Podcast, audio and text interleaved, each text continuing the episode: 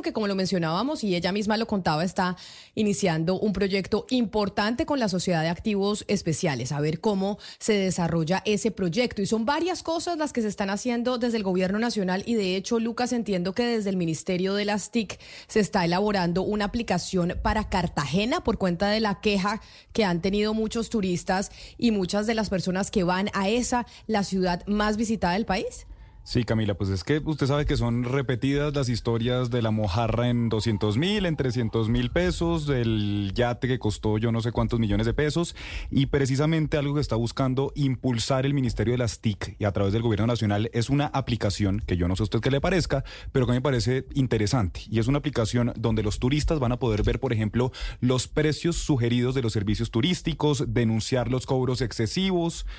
Entonces, sería bastante interesante, eh, pues donde esto se haga realidad, porque se termina siendo un canal de comunicación interesante.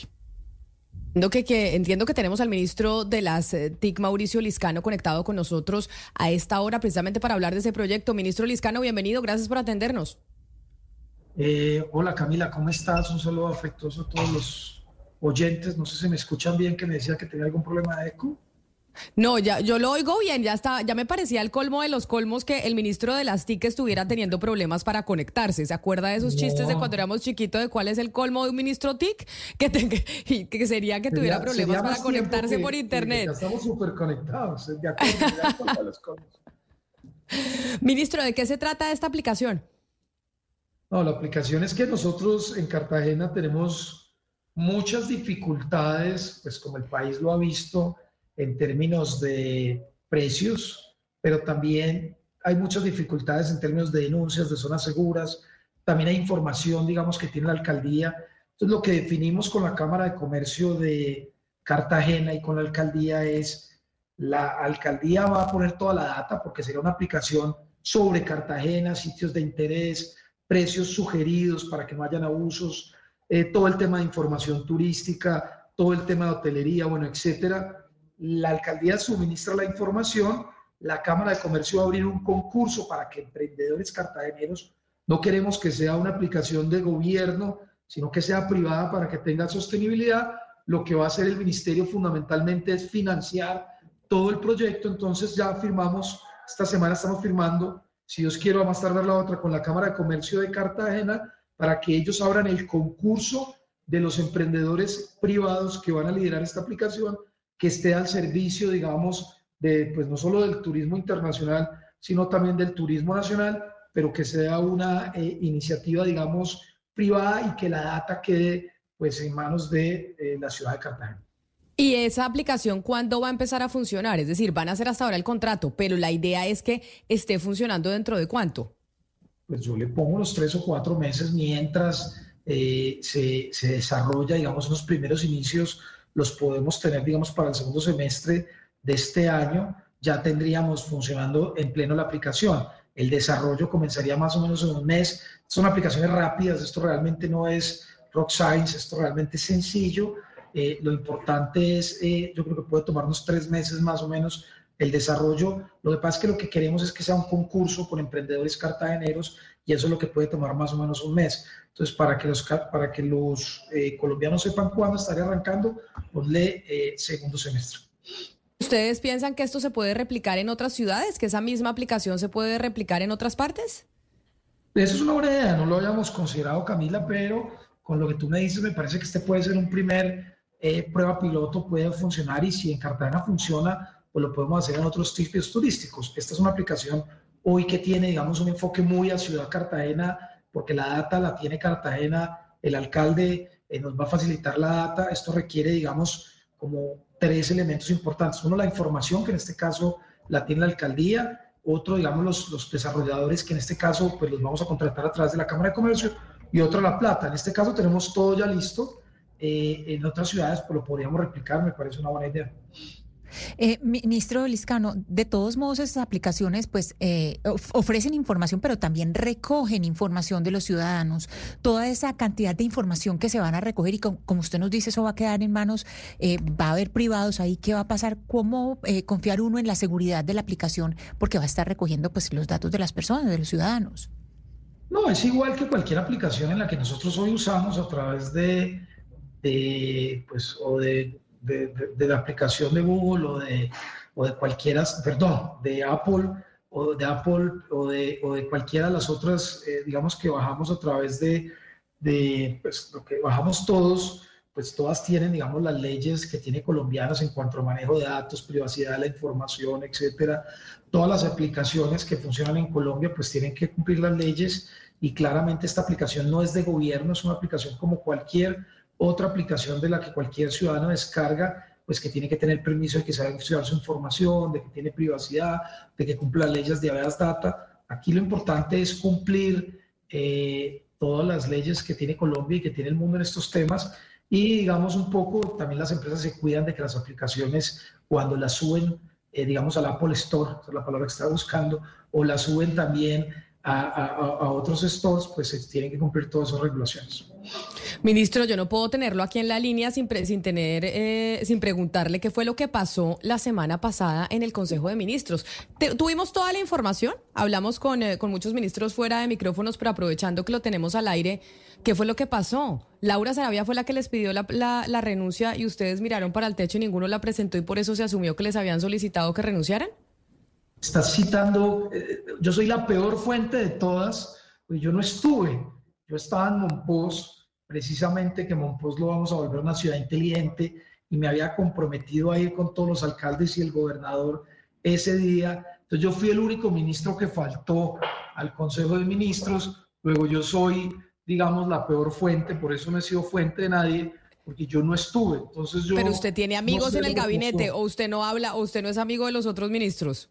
Sí, pero digamos que de ahí a contar lo que otros cuentan, eso fuentes de terceras personas, me parece primero que sería, eh, digamos, irrespetuoso con mis compañeros y segundo, me parece que si yo no estar, hablar de otros, de, terceras personas, me parece que no es serio. Además que no podríamos hablar, he visto que muchos ministros han hablado, pero se les, se les olvida algo muy importante. Yo que fui secretario del Consejo de Ministros al principio de este gobierno y es que el Consejo de Ministros tiene una reserva legal por ley, tal vez una de las leyes más antiguas que tiene Colombia la reserva. Luego, ministros que cuenten lo que pasa en los casos de ministros, pues casi que prevarigan, porque no se puede contar lo que pasa allí, es, tiene reserva totalmente legal. Pero la verdad yo no estuve, luego opinar sobre algo que no estuve me parece que es irresponsable y no respetuoso. Hay dos o tres compañeros que me han contado, pero incluso no me han contado tantos detalles, porque la gente no cuenta por teléfono muchas cosas, entonces no estoy muy enterado, no soy la mejor fuente para ello, pero además si fuera tampoco lo podría decir por la reserva legal. Ministro, el ambiente está pues un poco pesado y usted lo debe sentir así, pues porque usted hace parte del gobierno, el propio presidente ha convocado a eh, manifestaciones, ha dicho que internacionalmente se tienen que poner los ojos en Colombia por cuenta de lo que está pasando con la Fiscalía General de la Nación. ¿Usted desde el Ministerio de las TIC va a apoyar, por ejemplo, esas marchas y esas manifestaciones para pedirle a la Corte que nombren pronto al Fiscal General de la Nación? No, yo, yo, yo qué siento y qué veo, digamos, como miembro del gobierno para no evadir esta pregunta. Yo siento que todo se resuelve, eh, digamos, institucionalmente. Yo creo que aquí lo que debemos preservar es las instituciones y yo creo que la institucionalidad tiene los caminos para resolver los problemas. ¿Cuál es uno de los temas importantes? Que creo que es como un poco la, la, lo que ha generado tanta controversia tanto al interior del gobierno como hacia el exterior del gobierno y es pues el tema del fiscal. Es claramente que eh, hay un procedimiento para elegir fiscal que lo dice la misma constitución y yo creo que con la elección de fiscal pues yo creo que se resolvería y se apaciguarían muchos de los temas. Yo no soy, pues, como estoy hablando acá en nombre del gobierno, este no es mi tema, pero si me lo preguntan como ciudadano y como ministro, yo creo que el camino está en las instituciones la Constitución pide que se nombre fiscal. Yo no creo que el gobierno esté en la, en la tarea de presionar a la Corte Suprema. No creo que el gobierno deba presionar a la Corte Suprema.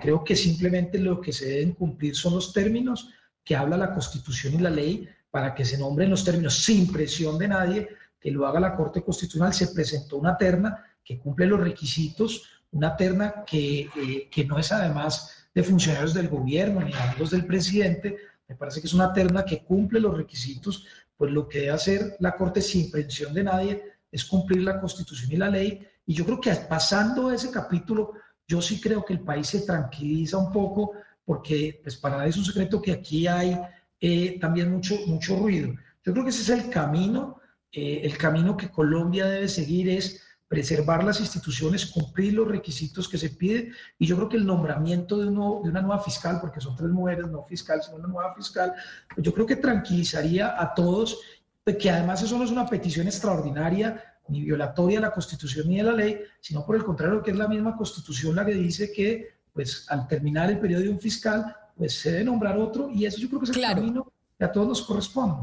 Claro, ministro, usted es un hombre joven, pero usted lleva muchos años en política. ¿Cuántos periodos usted congresista?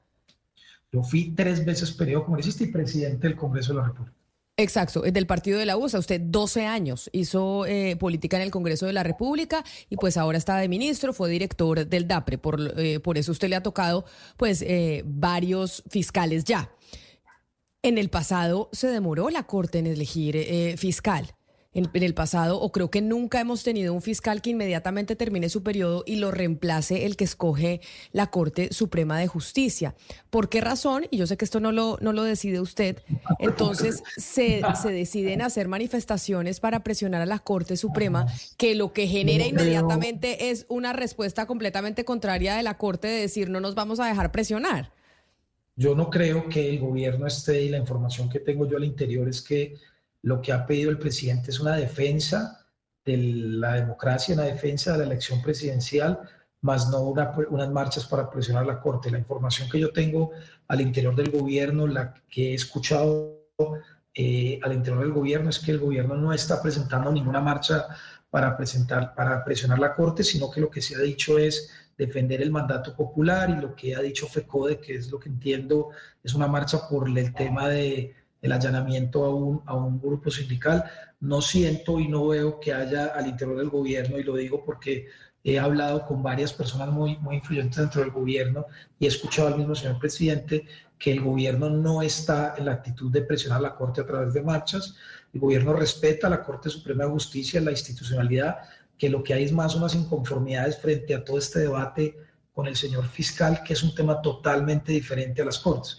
Yo no veo al gobierno, y, es lo que escucho y lo puedo decir como ministro, en el interés de presionar a la Corte Suprema de Justicia. Yo lo que creo es que tanto el gobierno eh, quiere respetar a la Corte Suprema de Justicia, la Corte Suprema de Justicia debe operar con su independencia, debe respetarse, además lo digo como ciudadano, esa decisión debe tomarla. Eso sí es importante por todo lo que está sucediendo pues que lo haga en sus tiempos, pero lo más pronto posible, yo lo digo de manera respetuosa, pero sin ningún tipo de presión. Y tengo entendido que lo que hay detrás de las marchas es más una inconformidad por otros temas más eh, relacionados con la fiscalía, cuando todos sabemos que el presidente no es sujeto de investigación por parte del fiscal, sino por parte de eh, la Cámara de Representantes. Yo, yo creo que el tema yo lo separaría, si me lo preguntan como ministro, y ahí está un poco más el debate para hacerlo, pero no, lo digo y lo insisto, no hay una intención de parte del gobierno, o por lo menos de ningún ministro, y estoy seguro que el presidente,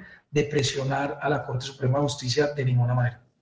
Ministro Liscano, para nadie es un secreto que cuando usted estaba como director del DAPRE en la Casa de Nariño, sus relaciones con Laura Sarabia. Camila, esta entrevista tú, pero yo no soy ministro del Interior, Camila. O sea, ya sé, pero. A Velasco, llama a Carlos Ramón. Claro, pero como usted fue. claro, pero como usted. artificial de la aplicación pero, pero, como, pero yo no puedo perder la oportunidad, ministro Lescano, porque usted ha sido muy importante en el, en el gobierno y fue muy importante en la, en la elección. los periodistas no pueden preguntar lo que quieran, los periodistas pueden preguntar lo que quieran, las entrevistas no se acuerdan y nosotros venimos a responder lo que nos pregunten.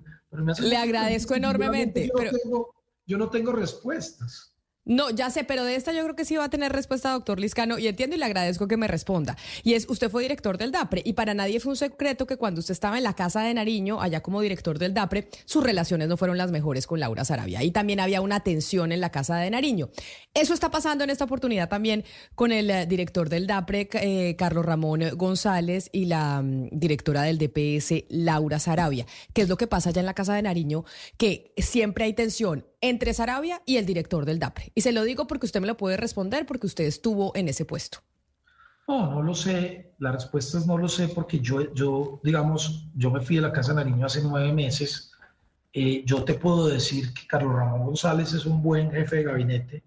Nosotros tenemos afecto por Carlos Ramón, creemos que lo está haciendo muy bien, eh, pero yo no sé, yo no sé, digamos, qué está pasando, digamos, yo no, te, lo digo sinceramente, o sea, no, yo no tengo por qué abrirte preguntas, ni, ni tampoco quiero quedar aquí políticamente correcto, porque tú sabes que yo soy una persona que digo las cosas como las pienso, pero es que yo no estoy, digamos, cuando uno está allá, pues uno sabe todo lo que pasa porque está ahí, pero cuando uno es ministro, pues desafortunadamente pierde mucho contacto de mucha información, no es la misma forma en la que uno tiene los mismos debates, entonces no sé realmente qué está pasando, espero que no esté pasando nada, pero a uno ya no le cuentan cosas, yo no sé qué está pasando al interior, esa es una pregunta más para Carlos Ramón o para la misma Laura, pero yo realmente no estoy enterado a mí no me ha llegado ninguna información, ya es que uno ya no le cuentan de lo que esté sucediendo al interior del Palacio y no sé si está sucediendo o no, pero la información que yo tengo es la misma que ha salido por medios. Eh, a nosotros ya no nos tienen en cuenta, no nos consultan como debe ser ese tipo de temas. Uno ya está en sus temas muy pero no sé. Pero, ministro, por eso le digo, con la experiencia que usted tiene en política, ahora estando en el, en el gobierno. pero mire, no, de verdad, es que esta, esta, falta de, esta falta de organización desde la Casa de Nariño en comunicación con los ministros, pues genera una especie de baja ejecución, que no estén coordinados entre las partes y al final, pues que no termine el gobierno andando como debería andar. Y es esto no lo ha sentido usted. Si usted dice, nos comunican eh, poco, yo ya no estoy allá, yo ya no sé allá qué pasa. Finalmente, ese desorden allá adentro no termina afectando también el desempeño de ustedes dentro de las carteras. no, es que son dos cosas diferentes. Yo digo, no nos comunican decisiones que, que son intríngulas de la Casa de Nariño. Es decir, una, una, tensión entre un ministro y un, y un, jefe de gabinete, pues es un tema que no tienen por qué comunicarnos a nosotros. Yo, a, nosotros, a mí me parece que el presidente, y lo digo sinceramente, o sea, yo no estoy de acuerdo, por ejemplo, con el debate que sale en los medios de comunicación y que han dicho varios columnistas que el presidente no da instrucciones claras. A mí me parece que las, las instrucciones del presidente en los consejos de ministros son lo suficientemente claras, ya que haya personas que no las acaten o que haya personas que no las entiendan o que no las quieren entender, es diferente. Pero a mí me parece que el presidente es juicioso y riguroso en los consejos de ministros. Se queda cuatro, cinco, seis horas da instrucciones precisas de lo que hay que hacer. Y, hay que entender el modelo. Yo sí creo que, que nosotros sí tenemos información para tomar decisiones y cada que uno necesita, en el caso mío, preguntarle algo al presidente, no, ni siquiera tenemos que pedir cita, uno le pone un line y el presidente siempre contesta. Y uno siempre tiene la forma de saber si hay una decisión complicada, si no la puede tomar uno. Entonces, yo sí creo que hay información precisa al presidente, yo creo que sí hay liderazgo del gobierno y el presidente en hacia dónde va el gobierno. Entonces yo sí creo que en eso sí me parece que esa información no es cierta lo que sale, o hay ministros o funcionarios que lo filtren. Yo lo que digo es que, no los, que yo no tengo por qué enterarme de cosas internas del, del gobierno del, del, del, Palacio porque eso no me compete a mí, no tienen por qué consultarme, ministro. no tienen por qué contarme, Camila. Eh, Entonces, e, creo que son dos cosas diferentes para que no creas que lo que yo estoy diciendo es temas internos del... Lo estás preguntando, si Laura y, y, digamos, y no sé, y Carlos Ramón tiene una dificultad, yo no tengo por qué saberlo, no tienen por qué consultármelo, no tienen por qué preguntármelo. bueno, pero lo que usted seguramente sí, sí ha escuchado, ministro. Me preguntan, ministro. ministro, ministro. Que se peleen o que se. O que ministro, ¿nos oye? Sí, sí, los escucho. No, sí, lo que usted seguramente sí ha escuchado es eh, pues la gabinetología, ¿no? Y con esto de la de que supuestamente el presidente va a hacer unos cambios, que quien podría entrar al gabinete es el exalcalde de Medellín, Daniel Quintero. No obstante, el mismo exalcalde dijo que, que el, ministerio es maravilloso, pero que él no tiene planes de, de, ingresar al gobierno, refiriéndose al ministerio de las TIC, que es el que usted ocupa. Yo me imagino que eso sí, usted sí ha oído esos rumores y se interpretó bien lo que nos acaba de decir, pues pues usted se siente muy tranquilo porque usted sí siente que el presidente le ha dado instrucciones claras y usted las acata. ¿Usted se siente seguro en su cargo o cree que su cargo está es uno de los que pues podría estar para cambio? Yo me siento tranquilo de que yo soy uno de los ministros que ha presentado más y mejores resultados. Yo nunca me siento aludido cuando hablan de baja ejecución. Yo ejecuté el 99.6% de mi presupuesto. Cuando me preguntan sobre inversión en zonas sociales, nosotros invertimos el año pasado el 70% de los recursos en el Pacífico. Cuando nos preguntan sobre resultados, nosotros hicimos la 5G. Yo, yo siempre nunca me he sentido aludido en los consejos de ministros porque, lo digo con humildad, nosotros hemos cumplido el plan de gobierno, hemos entregado resultados, estamos permanentemente entregando resultados. Entonces yo realmente he sido tranquilo, por eso digo, cuando las instrucciones que el presidente me ha dado, o, el, eh, o el, yo siempre he estado tranquilo, yo nunca me siento aludido en los consejos de ministros cuando el presidente llama la atención, que además a mí me parece que eso es normal de cualquier jefe, o sea, es que también falta madurez, un jefe tiene derecho a llamar la atención, entonces uno no se puede dedicar, pues si le llama la atención, que seguramente uno, a mí no me ha tocado, pero el día que lo hagan, pues yo simplemente corrijo porque es mi jefe, me parece que eso es lo normal dentro de cualquier gobierno o dentro de cualquier institución. Ahora, diferente es que uno como ministro, yo trabajo todos los días, me levanto con la, eh, uno se levanta con las ganas de cumplir, pero uno siempre tiene que estar dispuesto en la vida a que el día que le pidan una renuncia la tiene que entregar y no por eso el mundo se va a acabar, ni no por eso yo me voy a volver enemigo del gobierno, ni no por eso voy a seguir hablando mal de nadie. Yo tengo claro que trabajo hasta el día en el que estoy yo hoy me siento confiado de que los resultados están, siento la confianza del presidente, pero si algún día el presidente considera que hay una persona que lo puede hacer mejor, o por razones técnicas, o por razones políticas, o por estrategia, que un presidente tiene esa facultad, créanme, y se los digo hoy públicamente, yo ese día presento mi carta de renuncia y miré con la frente en alto, con el mismo honor que llegué cuando me nombraron. Es que uno puede decir que cuando lo nombran a uno el presidente es bueno, pero cuando lo sacan a uno el presidente es malo. A mí me parece que eso sí uno tiene que ser un señor, uno tiene que ser leal también, uno tiene que tener gratitud y también tiene que ser consciente que los presidentes toman decisiones todos los días y no necesariamente tienen que ser por personas, pueden ser también por estrategias políticas, por visiones diferentes. Entonces, en mi caso, yo estoy tranquilo, pero si mañana, esta noche o pasado mañana me piden la renuncia, la entregaré con amor y saldré con la misma dignidad con la que llegué. Ministro, volviendo al tema que le, que le compete a usted, yo le quería preguntar eh, por este año eh, en el sector de las telecomunicaciones, por las cuatro grandes empresas, eh, ¿tiene usted preocupación por el estado financiero, por la viabilidad de este sector en este año y se lo pregunto porque pues ha habido varias, bastantes quejas en los últimos meses. Usted recogió en la subasta más o menos la mitad de lo que pensaban recoger eh, y pues los ingresos de las de las empresas están deteriorados. No sé si usted piensa que es algo estacional momentáneo o, tiene usted de pronto preocupación para lo que se viene en estos años, que no es poco. Esa, esa es una buena pregunta. El sector de las telecomunicaciones no solo en Colombia y en el mundo pues han venido perdiendo rentabilidad. Lo que es el ARPU, que es el ingreso por usuario, que es, digamos, la prueba más ácida de cualquier empresa, en los, en los últimos 10 años se ha reducido en un 69%. Quiere decir que las empresas de telecomunicaciones cada vez tienen un margen más pequeño de utilidad y muchas de las empresas de telecomunicaciones en el mundo, pues hoy requieren altas eh, inversiones y la rentabilidad cada vez es más baja precisamente por la competencia, porque los precios han reducido y porque las inversiones son muy altas. Nosotros hemos venido tomando decisiones, por ejemplo, la unión de Tigo y de, por lo menos en temas de infraestructura y de Movistar lo aprobamos, así jugaron en el 5G, eh, pero nosotros creemos que hoy, pues este es un sector que, que tiene amenazas, como cualquier sector de telecomunicaciones en el mundo, pero que hoy por lo menos, pues si no, no hubieran licitado para 5G, pero hoy por lo menos hay la voluntad y la capacidad de seguir prestando el servicio y que las empresas han dicho que se quieren mantener. Movistar pues, recibió capitalizaciones de, de países árabes del mismo gobierno español. Tigo recibió capitalización el año pasado. Claro, está en una buena situación. Entró otro actor que es Telecol. Es decir, yo creo que con las decisiones que hemos tomado pues hoy el sector de las telecomunicaciones, o por lo menos el servicio de las telecomunicaciones, no está en riesgo, eh, es, es, un sector sólido, pero tenemos que estarlo monitoreando permanentemente para garantizar que pueda seguir prestando un buen servicio. A nosotros, ¿qué nos interesa desde el gobierno?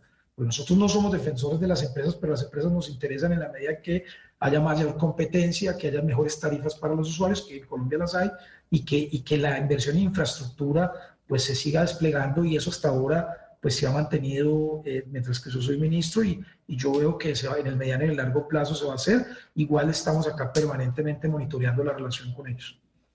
Pues ministro de las TIC, Mauricio Liscano, mil gracias por atendernos y por responder de todo, así sea diplomáticamente. Pues sí, usted, política.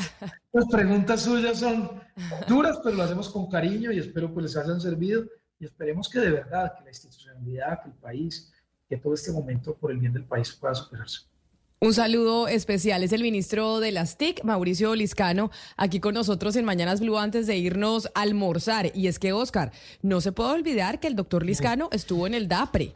Y ahí estuvo ocupando ese puesto de Carlos Ramón González, que hoy es uno de los poderosos dentro de la Casa de Nariño y el que está en una división enorme con Laura Sarabia y que ha generado precisamente esa división en Palacio, también pues todo este lío con los ministros. Camila, y es que la verdad es que no ha sido fácil la relación de los ministros con la doctora Sarabia por el inmenso poder que tiene. El doctor Liscano, el ministro Liscano ha sido muy, muy hábil al evadir las balas, pero, pero, pero Camila, de eso no se puede ocultar, no se puede ocultar que hay una tensión muy fuerte internamente en el gobierno, se nota en la manera como se expresan los ministros, cómo se expresa el presidente, y realmente la situación con la doctora Sarabia cada día más empoderada no es fácil, Camila. Vamos a ver, es que, bueno, ahí el, doctor Liscano le tocó eh, muy diplomáticamente responder y decir que no, que él estaba en las TIC y que él no estaba y demás. Pero bueno, lo cierto es que todavía no hay eh, humo blanco dentro de los ministros y dentro del Ejecutivo, que pues se necesita que lo haya para que pueda funcionar bien el país y que se ejecuten todos los proyectos que se tienen desde la presidencia de la República. Así nos